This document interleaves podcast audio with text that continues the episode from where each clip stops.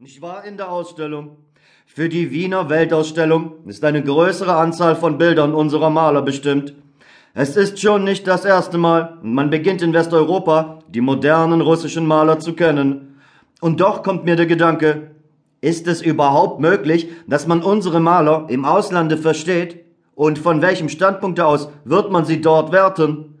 Man übersetze doch nur eine Komödie des Herrn Ostrowski, zum Beispiel Wir einigen uns schon oder irgendeine andere, so gut es überhaupt möglich ist, ins Deutsche oder ins Französische und führe sie auf irgendeiner europäischen Bühne auf.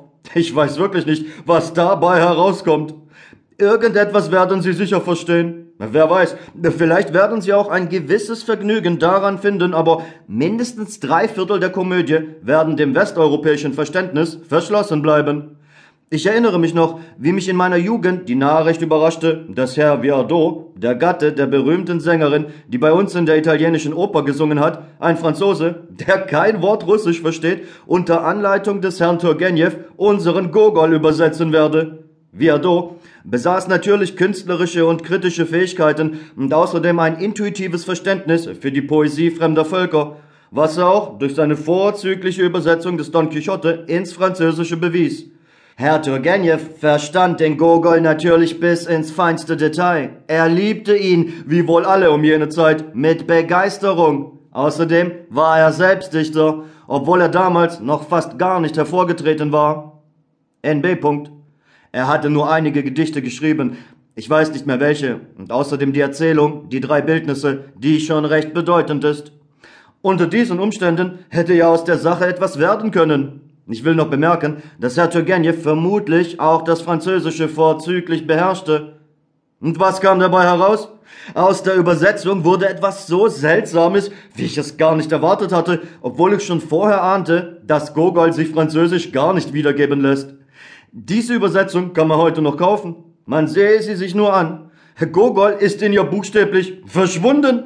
Der ganze Humor, jede Komik, jedes einzelne Detail und alle Hauptmomente der Handlung, die mich auch jetzt noch, wenn sie mir zufällig in den Sinn kommen, oft sogar in den am wenigsten literarischen Lebenslagen, laut auflachen zwingen. Das alles ist vollkommen verschwunden, als wäre es nie gewesen. Ich begreife nicht, wie die Franzosen damals aufgrund dieser Übersetzung über Gogol urteilten. Ich glaube übrigens, dass sie gar nicht urteilten. Auch die Pik Dame und die Kapitänstochter, die man gleichfalls ins Französische übersetzt hat, sind wohl auch nur zur Hälfte unter den Tisch gefallen, obwohl diese Erzählungen viel verständlicher sind als das Werk Gogols. Mit einem Worte, alles Charakteristische, alles vorwiegend Nationale und folglich alles wahrhaft Künstlerische ist meiner Ansicht nach für Westeuropa unverständlich.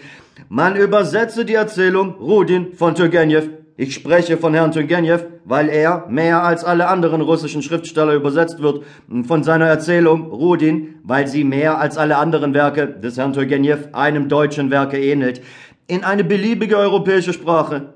Und selbst sie wird unverstanden sein. Das Wesentlichste werden die Leser nicht einmal ahnen.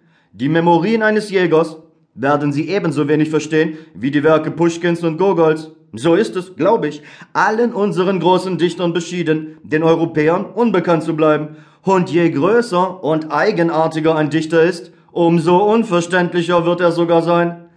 Dabei verstehen wir einen Dickens in russischer Sprache, ich bin davon überzeugt, fast ebenso gut wie die Engländer, vielleicht sogar mit allen Nuancen. Wir lieben ihn vielleicht sogar nicht weniger als seine Landsleute. Und wie typisch, wie eigenartig und national ist dabei dieser Dickens.